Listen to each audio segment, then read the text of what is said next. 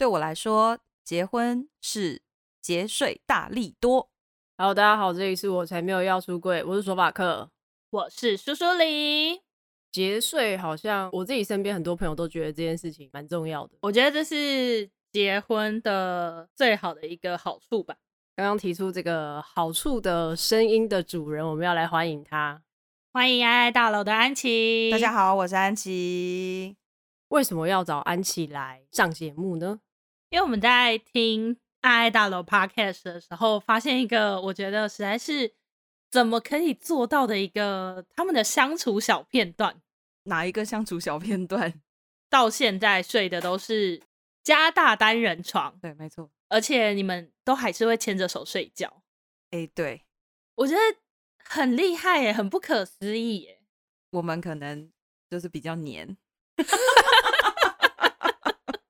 这样讲好像很奇怪，但是确实很多朋友对于我们在一起这么久都只睡单人床这件事情，觉得非常的疑惑，我们是怎么做到的？可是我觉得疑惑的最大的地方是刚刚提到的在一起很久是多久？我们两个人在一起。到明年满二十五年，我们中间有分开过一段时间，因为我有出国念书。除了那段时间之外，大概都这么黏吧。根据我朋友们的说法是这样，你自己没有感觉？自己没有特别觉得这样子叫做黏。除了我们刚刚说的二十五年了都会牵手睡觉这件事情以外，有没有什么是你朋友会特别觉得？哎，天哪，你们怎么这么黏？会有这种反应的？不胜枚举。不行，一定要讲出来。比如在我的脸书上面，朋友都是不同领域的。那偶尔我可能写个散文，我写散文的时候，下面就会有不同领域的朋友互相取暖，就是说，哎，你还没有习惯吗？他们已经这样闪很久啦。下面的人就会说，对呀，我比你更早开始被他们闪，我都已经习惯了。简单来说，就是喜欢发散文。发散文啊，在朋友面前也不会避讳牵手啊，或者是有一些投靠的比较近的亲密动作。大部分的时候，我们不太会因为是在外面或是在朋友很多的场合，刻意避免一些比较亲密的动作，乐于闪大家。但我们真的也不是故意的，虽然这 这并不是一个什么很好的借口。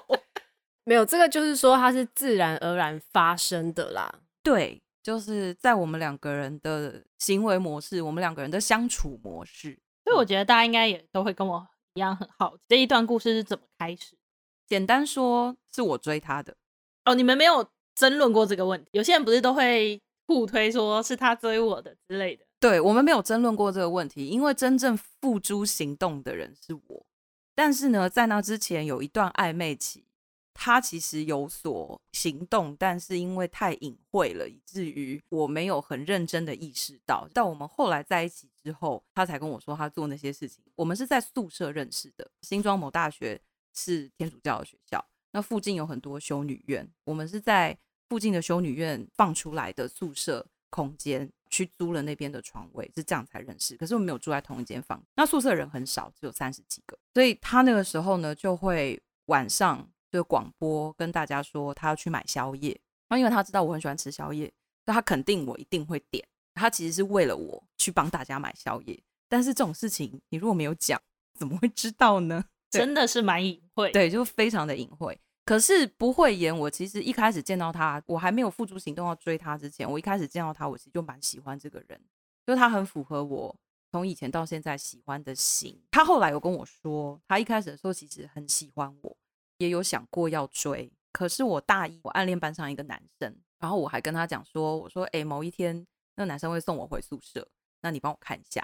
就殊不知过了几个月之后，因为他后来就交了一个女朋友，是学姐，那他们在一起八个月，到了暑假的时候，他们也吵架吵得差不多快要分手。那那个暑假我正好有一些机会，反正我们两个人就一起约出，然后就在那个过程当中，我就开始在想，我真的还蛮喜欢这个人，就在思考。我到底要不要追他？因为其实那个时候我还没有百分之百确定喜欢女生。反正后来就是因为真的非常非常的喜欢，就那个喜欢的程度已经超越我去思考我到底是喜欢男生还是喜欢自己，所以我就决定告白。有没有一种被闪到的感觉？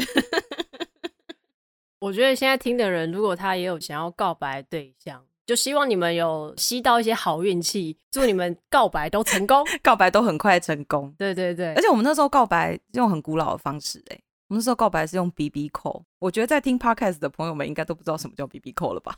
你有看过 BB Call 吗？有啊有啊，我看过我爸的，是不是？有有，哎、欸，等一下我也不能这样讲，不对，我更正，我有看过 BB Call。然后如果你没有看过，你也不知道什么是 BB Call。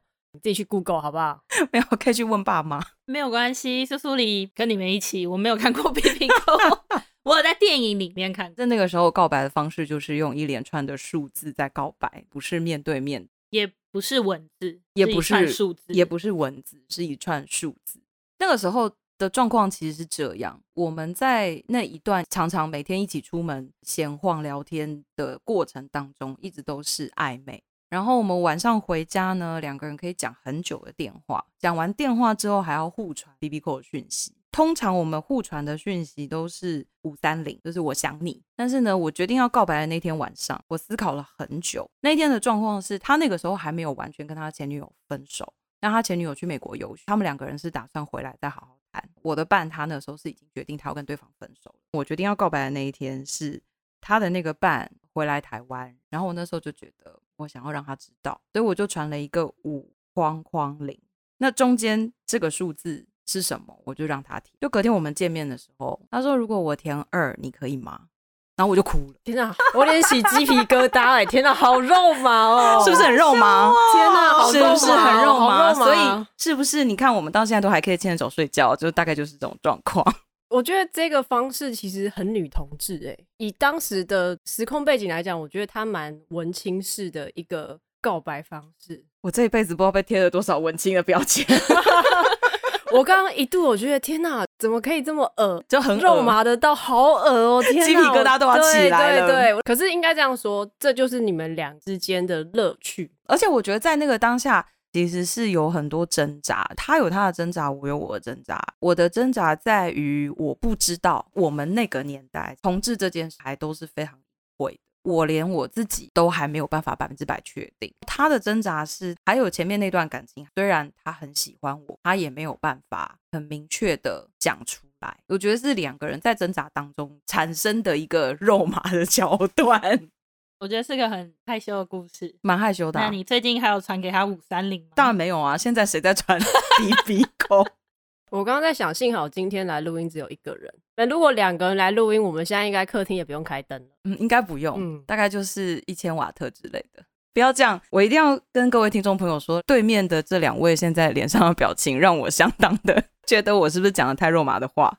没有关系，我们就是要这种故事。我们现在的表述方式是每天晚上睡觉之前一定会跟对方说“我爱你”。那讲到这个啊，嗯、我相信这么长的日子里，你们一定会有很多共同的习惯、生活的方式。嗯，那你觉得你在生活跟感情中间去找那些平衡点啊？你们有没有特别做一些什么，让感情不会被生活冲淡？其实做蛮多努力的，因为我们两个人在生活上的冲突其实是多的。他是摩羯座的嘛，有很多规则，尤其是生活细节上面的。我是双子，很堆性，在一些大小事情上面，我很难符合规则。所以，其实，在这种两个人之间的在生活细节上面的拉锯是多的。可是，我觉得很重要的一点，其实还是要能够找到两个人都可以接受，不管是做事情的方式，或者是甚至小到。牙膏的盖盖不盖，正反面怎么摆，或者大到我们今天要采购家里的家具或电器，这些东西都会需要很细致的沟通。我在这一段感情的过程当中，其实有几次我对于沟通的细节要细到那样，自己都觉得很惊讶。以前可能觉得我告诉你我的想法，你也跟我讲你的想法了，那不是就是这样就做决定了吗？可是没有，可能我并没有完全听懂他说出来的那个话，或者是某一件事情他可能没有理解到我还有没有讲完的东西，需要一再的沟通，沟通到很细，这大概是唯一的方法，但是很累。我觉得可能就是你在跟对方讲的时候，你不能只讲你现在想到的，可能有更多是你为什么会这样想，你也要连同这些东西去一起跟对方讨论。刚刚我们讲的比较是怎么样在两个人都不同里面去找到折中点。你问说做什么事情可以维持这个感情？我觉得维持感情重要的一点大概是新鲜感，他是一个永远都有新的话题可以跟我说的人，因为他是军武迷，他是军事迷，是飞机船舰。刚开始在一起的时候，我跟着他一起看。那因为我是听古典音乐的，他会跟我一起。我们是在这种过程当中去接触对方喜欢的东西，互相学习，直到现在是可以一直有新的话题，不管是工作上的，或者是说可能最近的一些新知，像他最近开始在研究。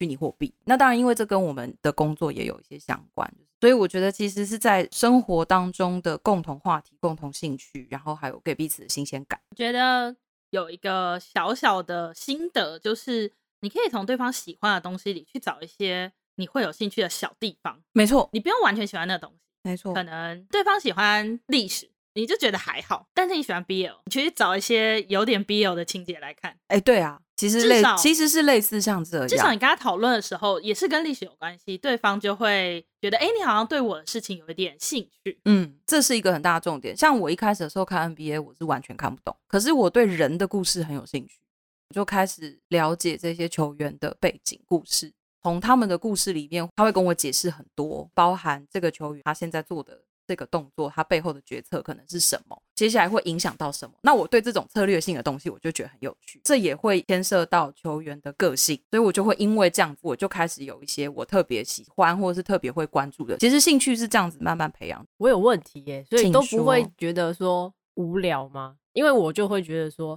这个 A 项目它是我完全不想了解，或者说，即便你跟我分享了，我还是觉得哈好无聊哦。你有遇过这样子的状况吗？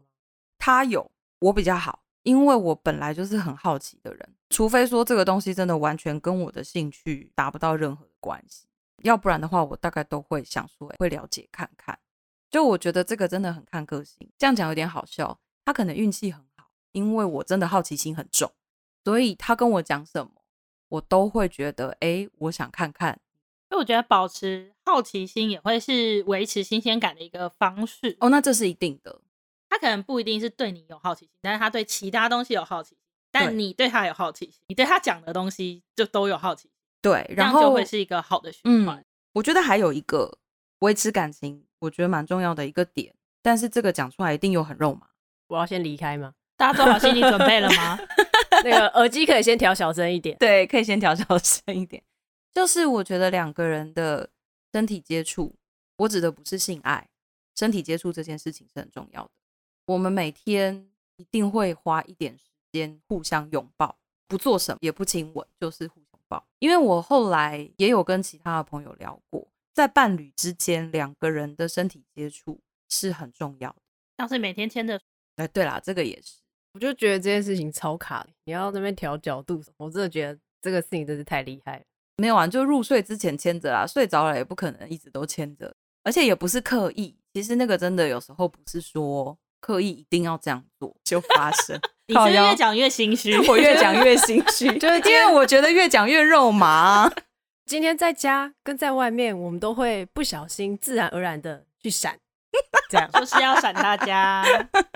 他 case 也有说过，之前你们是有在台湾跟法国远距离，在远距离的时候，你们是每天通话，哎，对，三个小时。可是这三个小时要做什么？那个是一个只有 MSN 的年代，MSN 现在大家知道应该大家都知道吧？应该至少用，我有用过，我有用过。就是以前的 Line 没有那么方便的 Line，以前没有那么方便的 Line，大家一般来讲 MSN 都是只有用文字功能。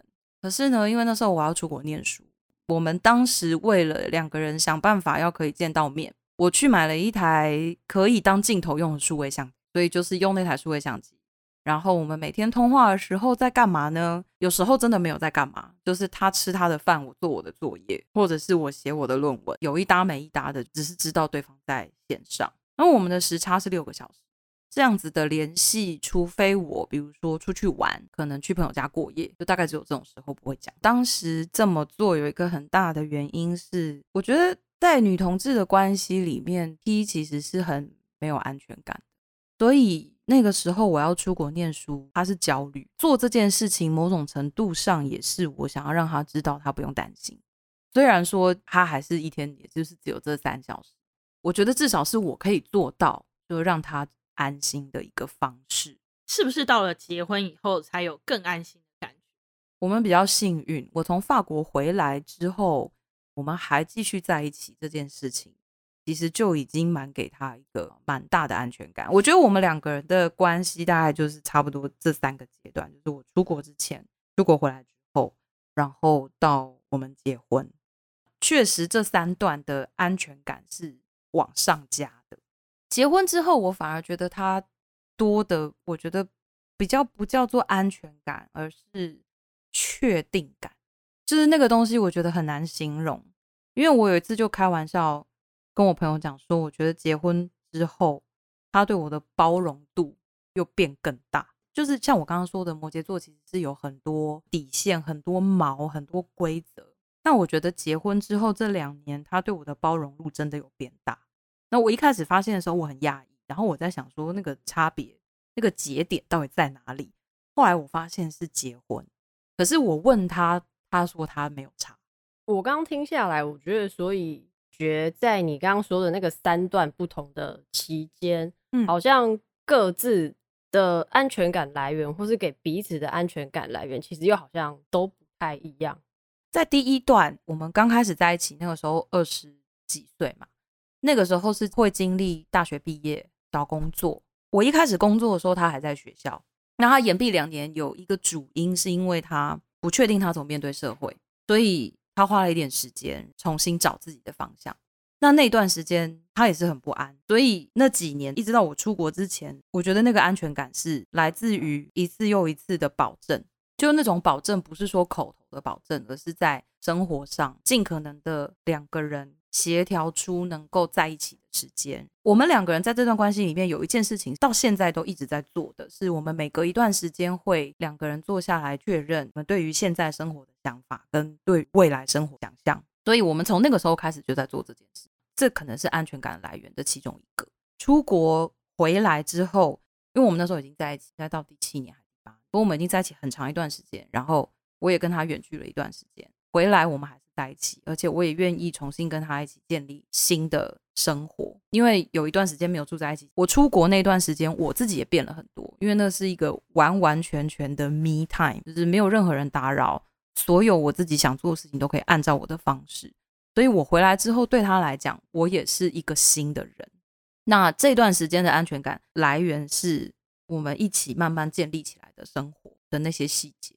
我们在一起十年的时候，我们就办了一次公开的一个小宴会，请我们的朋友们一起来吃饭，大概三四十个人。这种公开的仪式，其实对他对我来说都是一个再确立的一个经验。我觉得再来就是大概后面这十年，就大概是到我们结婚吧。在结婚之前，其实就开始有公投视线啊，然后啊这些一连串的过程。我觉得对于稳定的女同志伴侣来说，这一段过程其实坦白讲有点奇幻。说真的，就是我们小时候是没有办法想象有一天可以结婚的。就是我们会讲，口头上会讲，然后我们在一起很久，有些朋友会问说：“诶，那你们有没有想过要去国外结婚或什么的？”那我们的回答一直都是：除非台湾可以合法让同志结婚，不然我们就一直这样。我们从以前就一直是这样想，就殊不知有一天突然间就可以结婚了，而且那速度之快。非常的快，真的那个速度之快，我们都觉得就是很像云霄飞车那种。本来想说哦，好像还要一阵子，然后突然之间就可以了。对，突然之间就可以，所以很好笑。那时候刚可以的时候，我还很认真的问他说：“哎，那你是认真有要结婚吗？还是会怕一下，对不对？” 就想说到底是怎么想的，但是他就真的很摩羯。他说：“结啊，为什么不结？结了很多好处，节税，节税啦。然后真的是法律上，我觉得法律上这件事情。”法律上的合法有它很多的优点，因为原本我们其实考虑的还不是节税，我们最大考虑的点其实是医疗，就是在做重大医疗决定的时候，因为我们虽然跟各自的家庭关系都还是很好，可是并不会想要让原生家庭决定这件事，还是希望是对方可以决定我们的事，很快就决定去结了。可以结婚之后，你们其实很快就去公证嘛？对，我们很快就去公证，但没有再举办一个。婚礼啊，一直在被敲碗，但是我们就一直放着。没关系，现在有疫情。对，原本其实是二十周年的时候，我们很好笑。当时我们办十年的小茶宴，那时候有答应在座的朋友们，就是如果二十周年的时候我们还在一起的话，会再请大家来吃一次，这样。那就一直从二十周年拖到现在，快要变成二十五周年。可以三十周年的时候再办。嗯，可以一直放下去，没有关系。其实我刚刚听到说你们希望是可以彼此去决定，就是那个医疗的部分的时候，我刚的想法是，靠，又在闪。哎、欸，我没有想到这样你也会被闪到。应该是说可以很感受到你们是非常互相的两个个体，嗯、可是某部分来讲，好像你们又是一体的。我会觉得有一种你们已经相信对方，相信到这个程度，想要他帮我做我的生命的决定，多过于我的家人去做。是，我觉得这件事情其实是一个承诺。原生家庭当然是重要的，这毋庸置疑。无论跟原生家庭的关系好或不好，家人是没有办法选的。眼前的这个伴侣其实是选择来的。那既然选择了，然后我们也承诺了。那其实这个伴侣，实话说，对我来讲是，我把他放在是家人的位置，他就是家人。而这个人是实际上在家人当中跟我的生活最接近，二十四小时都在一起。当然是除了工作之外，可是整个生活我们都是在一起，所以没有理由让这个人以外的人来决定我的事情。我猜想现在很多的，我不知道女同志啊，嗯、很多的夫妻。可能都没有这么相信对方哦，这这个真的有可能。可是我不知道是不是女同志伴侣比较容易这样，男同伴侣我就不晓得，因为我也没有认识交往这么长时间的女同志伴侣。我们是有共同行事力的，今天他干嘛，我来干嘛。我觉得共同行事力是一个很好的工具，对，而且比起报备来说，上行事力这件事情会显得。比较没有那么有拘束感。你们上行事力还会再问对方吗？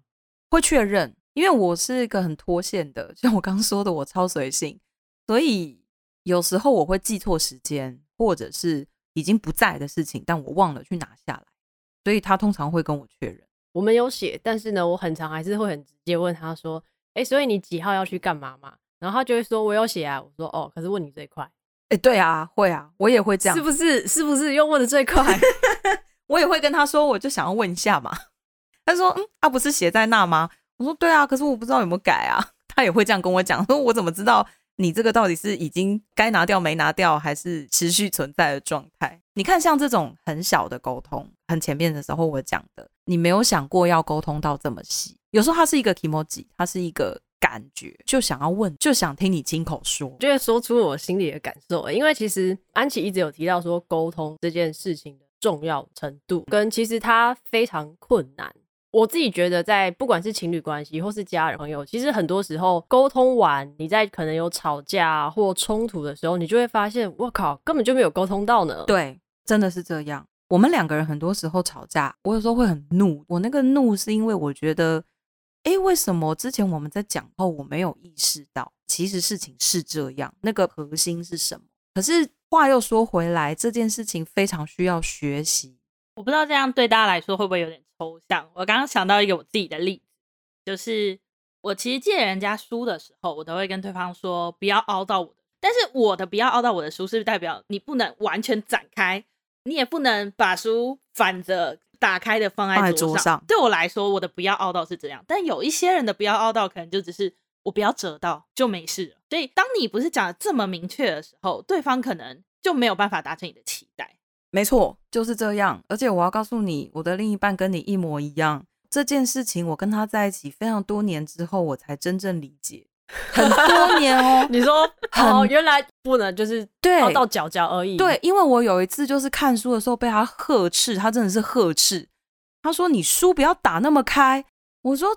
书打开不打开怎么读？他就示范给我看，他就拿着书告诉我说：“你这样子也可以读，就是不能让书背出现折线。”对他来说，这是相当大的禁忌。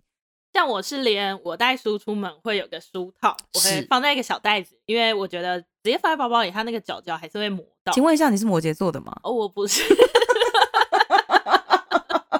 因为这个行为也跟他一模一样啊，以至于有一段时间我包包里面也有一个装书的小书套。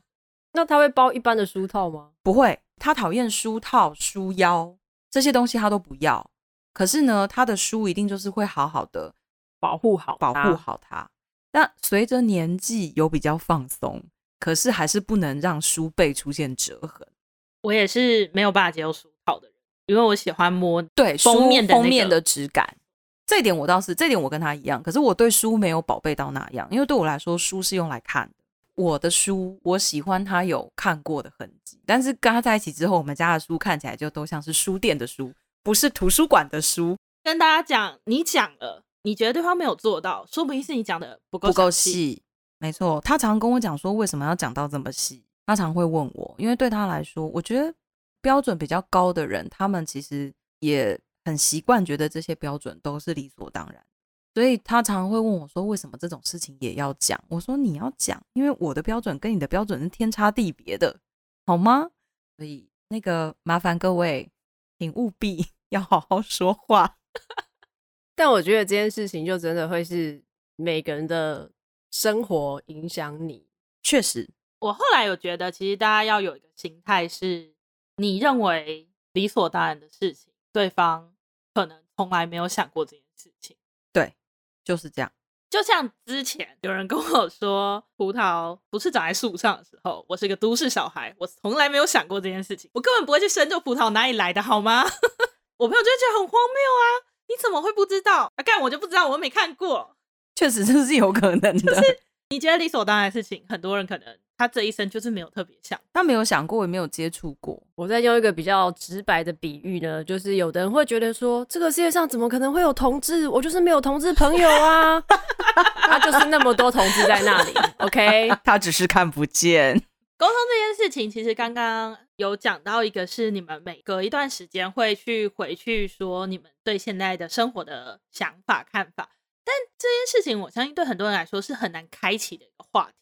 你们是怎么样开始去做这件事情，或是每一次是怎么开始坐下来讨论？我不确定我的记忆是否正确，但是非常有可能是最开始的那一次，应该是因为我已经在工作，而他还在学校。因为我们一直以来都是奉行面包只有一块的这个理。我们不管赚多少钱，两个人都是一起花，我们是没有分开账本这件事情。那我在工作之后，我的薪水其实没有大学的时候多，因为大学的时候我打工的薪水算少。可是开始工作之后，那一年正好遇上政府有一个补助，是什么两万五千块的起薪，所以我当时进了一个基金会，我就是领这个薪水。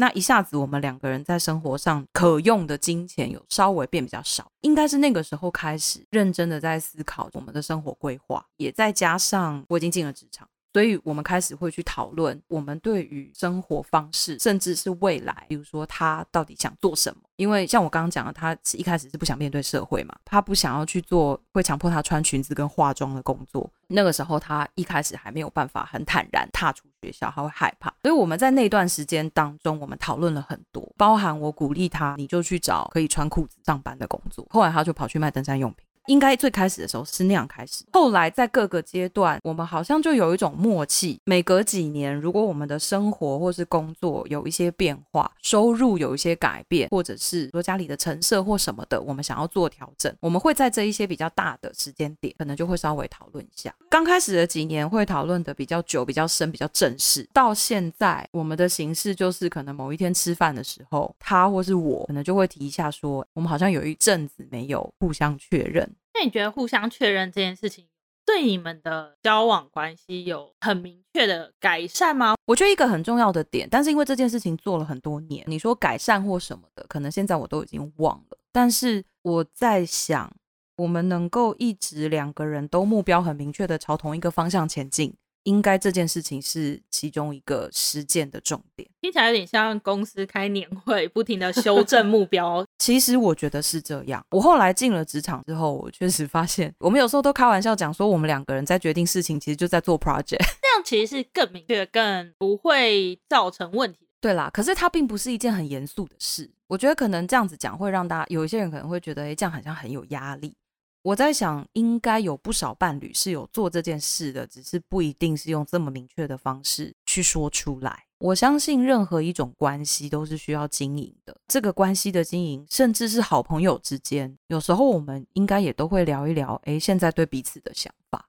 只是说，在伴侣关系里面，他多了对生活的期待，那这个生活当然就包含金钱的运用、居住环境。的状况，然后两个人在职涯上面有什么新的想法，或者是现在我们遇到什么困难，是不是我们彼此可以协助的，跟我们彼此之间原生家庭之间的关系，其实这些都包含在里面。可是它不一定是一个像开会那样子坐下来长谈的状况，它其实比较像是因为一直有在沟通，在这个过程当中会有机会去找到修正的点。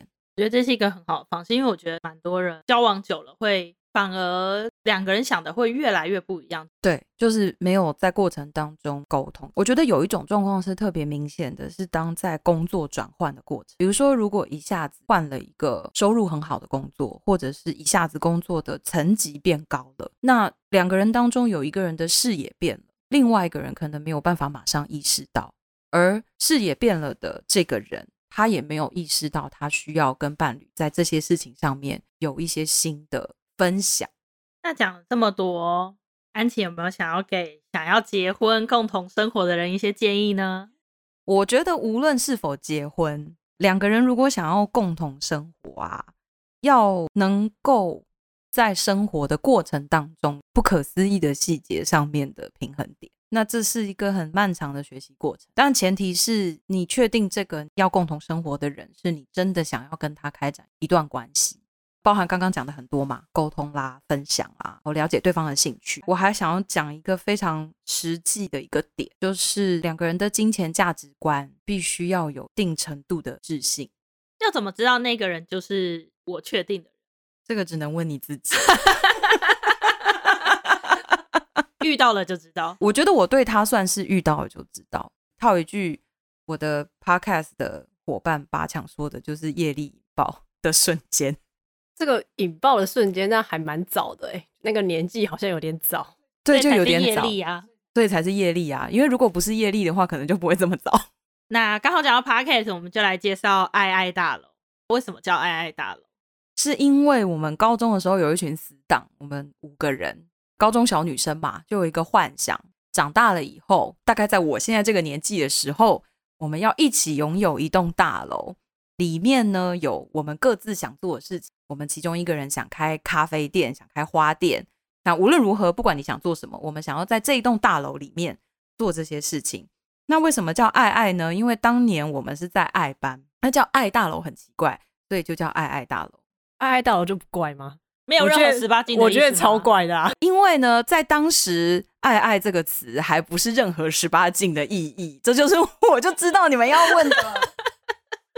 然后后来呢，我跟八强我们在决定题目的时候，我们就觉得，那就把小时候没有实现的梦想拿来当 podcast 的题目，而且因为这对我们来说是有特殊意义的，对我们几个死党来讲，大家看到这个题目也都觉得，嗯，好感动哦，就是这件事情好像有一种被虚拟实践的感觉。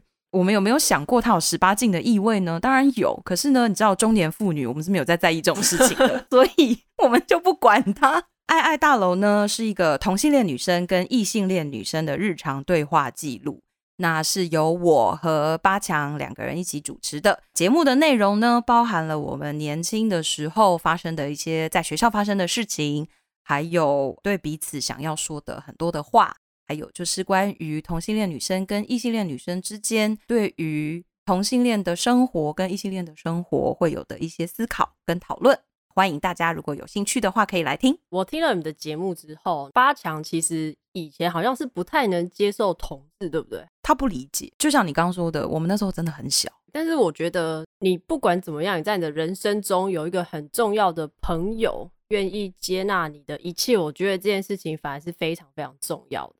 其实说真的，当时我是抱着必死的决心在他们面前出柜，因为我另一半很浮夸，他带一大束红玫瑰，哇哦，到我们死党聚会的地方来接我，那这不是摆明了就是放闪吗？但我原本没有要这样放闪的。